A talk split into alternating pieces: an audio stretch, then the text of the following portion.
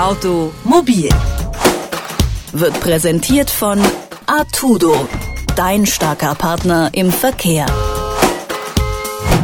Die schlimmsten, das sind alte Männer mit Hut, das hat meine Mutter immer beim Autofahren gesagt und irgendwie stimmt es auch, oder? Wenn Senioren in Unfälle verwickelt sind, dann scheint uns das eher aufzufallen als bei anderen Verkehrsteilnehmern. Wie sonst könnte sich das Vorurteil vom gefährlichen Rentner im Straßenverkehr halten. Denn tatsächlich sind ältere Autofahrer mit knapp 13 Prozent deutlich seltener an Unfällen beteiligt als andere Gruppen und trotzdem kommt die Forderung nach einer erneuten Führerscheinprüfung für Senioren immer mal wieder auf. Der Deutsche Verkehrssicherheitsrat hingegen setzt lieber auf freiwillige Fahrfitness-Trainings. So können besonders ältere Verkehrsteilnehmer ihr eigenes Können besser einschätzen und dabei gleich nochmal ihr Wissen über aktuelle Regeln des Straßenverkehrs auffrischen. Ist das der Weg, um die Sicherheit im Verkehr zu verbessern? Und was spricht eigentlich gegen eine gesetzliche zweite Führerscheinprüfung? Darüber spreche ich mit Christian Kellner vom Deutschen Verkehrssicherheitsrat. Schönen guten Tag, Herr Kellner. Ja, guten Tag, Herr Eichler. Rentner sind im Verkehr gar nicht so gefährlich, wie man immer denkt. Woher kommen denn die Vorurteile überhaupt? Ja, ich denke schon, Sie haben es in der Anmoderation richtig gesagt, es fällt besonders dann auf, wenn jemand Altes oder Älteres äh, einen Unfall verursacht. Es ist so, ab 75 plus haben wir in der Tat ein Problem, weil dann, wenn es dann zu Unfällen kommt mit äh, Senioren oder Seniorinnen, dann sind zu drei Viertel diejenigen dann schon selber schuld. Das heißt, bei dieser relativ alten Gruppe von Menschen, die schon lange Auto fahren, sind halt gesundheitliche Beeinträchtigungen zu spüren oder zu sehen oder wahrzunehmen, die dazu führen können, dass es äh, sie die Unfälle verursachen. Allerdings fahren diese Menschen deutlich seltener, deutlich geringere Strecken und äh, kompensieren es auf diesem Wege. Der Deutsche Verkehrssicherheitsrat spricht sich ja gegen eine gesetzliche zweite Führerscheinprüfung aus und sieht da in Fahrfitnesstrainings das bessere Mittel. Warum ist das so? Ja, wir sagen Folgendes. Also wir haben ja in Deutschland den sogenannten Lebensführerschein. Das heißt, äh, Sie machen den Führerschein und haben ihn dann Ihr mobiles Leben lang.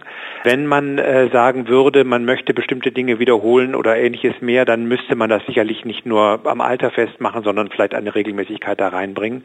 Aber das ist nicht das, was wir wollen, sondern wir wollen, dass eigentlich diejenigen, die älter werden, über sich selbst gut Bescheid wissen. Und das ist sowohl im Rahmen eines einer freiwilligen Fahrt äh, zum Beispiel möglich, wenn ein Fahrlehrer dabei sitzt oder eine Fahrlehrerin.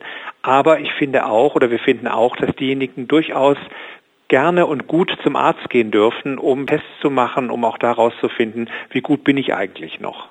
Was genau wird dann bei so einem Fahrfitnesstraining gemacht? Das ist noch im Moment unterschiedlich. Also es gibt ein, ein Fahrfitnesstraining, das vom ADAC angeboten wird. Das ist ein ganz festgelegtes Programm. Da werden bestimmte Situationen gefahren und derjenige, der dabei sitzt, der Profi quasi beurteilt das dann. Und es gibt aber im Moment Forschungsstudien, die mal festlegen wollen, wie wäre denn eine so eine geeignete Fahrt wirklich? Und was kann man dann dabei auch herausfinden? Also man weiß zum Beispiel, dass ältere Kraftfahrer gerade in unübersichtlichen Situationen oder auch in der, wenn es dunkler wird oder auch wenn es um Vorfahrtssituationen geht, da haben äh, ältere Kraftfahrer eher Probleme. Sie haben weniger Probleme auf der Autobahn beispielsweise oder auch in klareren oder Situationen, die man leichter einschätzen kann.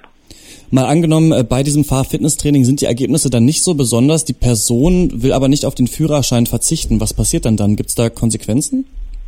Im Moment gibt es da keine Konsequenzen, es sei denn, es ist so markant und so deutlich, dass möglicherweise derjenige, der dabei sitzt, dann denkt, also das kann man auf gar keinen Fall so lassen. Aber da gibt es im Moment noch keine rechtliche Handhabe. Aber wie gesagt, das überlegen wir uns derzeit, wenn wir äh, die Studien durchgeführt haben, die wir im Moment machen. Das macht die Bundesanstalt für Straßenwesen beispielsweise oder auch die Unfallforschung der Versicherer. Dann werden wir möglicherweise auch dem Gesetzgeber einen Vorschlag machen, wie man dann damit umgehen kann. Aber da sind wir leider noch nicht ganz so weit. Insofern befinden wir uns rein im freiwilligen Sektor. Und da ist es dann schon dem Vermögen des Profis quasi überlassen, wie er mit dieser Situation umgeht. Also er wird sicherlich dann mit Angehörigen beispielsweise sprechen. Er wird bestimmt dann auch überlegen, ob er vielleicht auch an den Hausarzt herangehen kann oder da irgendwie seine Fürsorgepflicht quasi noch weiter ausüben kann. Aber wäre das dann nicht ein Anzeichen dafür, dass dieser Weg der Freiwilligkeit vielleicht doch nicht der richtige ist? Das muss man ganz genau sich anschauen. Also das ist ein sehr schwieriges Feld Und ähm, es kann durchaus sein, dass man mal zu dem Gedanken kommt, es obligatorisch zu machen. Das müsste dann der Gesetzgeber tun. Er müsste es wollen, weil er sicherlich, ja, wir wissen durch den demografischen Wandel, dass auch die Gruppe derjenigen, die ihn dann wählen könnten, den Politiker oder die Politikerin in diesem Alter natürlich auch wächst. Insofern verscherzt man sich nicht so gerne mit dieser Gruppe. Das müsste also sehr viel Hand und Fuß haben und die Studien müssten in der Tat ergeben, dass aufgrund dieser ja, Fahrfitnesschecks man wirklich äh, etwas an, der, an die Hand bekommt, mit Hilfe dessen man dann vielleicht auch sagt, also in diesem Fall geht es nicht mehr. Und welche Maßnahmen ähm, würden Sie älteren Menschen raten, um sich sicher im Verkehr zu bewegen? Also ich würde auf jeden Fall raten, nach wie vor regelmäßig zum Arzt zu gehen, um einen Sehtest zu machen, um einen Reaktionstest zu machen, auch den Hörtest um auch mal mit dem Arzt darüber zu sprechen, welche Medikamente nehme ich, sind sie möglicherweise schädlich dafür, dass ich sicher am Straßenverkehr teilnehmen kann. Also quasi mit dem Arzt ein Verkehrssicherheitsgespräch zu führen im Rahmen eines freiwilligen Gesundheitschecks da geht es um die Bewegungsfähigkeit, Herz- und Gefäßerkrankungen, Sehvermögen, Zuckerkrankheit beispielsweise oder auch Erkrankungen des Nervensystems. Das würde ich auf jeden Fall raten. Darüber hinaus, wenn ich beginne unsicher zu werden oder wenn meine Angehörigen sagen, also wir haben das Gefühl, das ist nicht mehr so ganz wie früher, dann auf jeden Fall zu einem Fahrlehrer seines Vertrauens gehen und sagen, tun Sie mir mal einen Gefallen, setzen Sie sich mal daneben, ich bezahle die Fahrstunde, geben Sie mal bitte ungeschminkt eine Rückmeldung, wie finden Sie mein Fahrverhalten? Obwohl Senioren deutlich seltener an Unfällen beteiligt sind als andere Altersgruppen, hält sich das Vorurteil vom gefährlichen Rentner hartnäckig.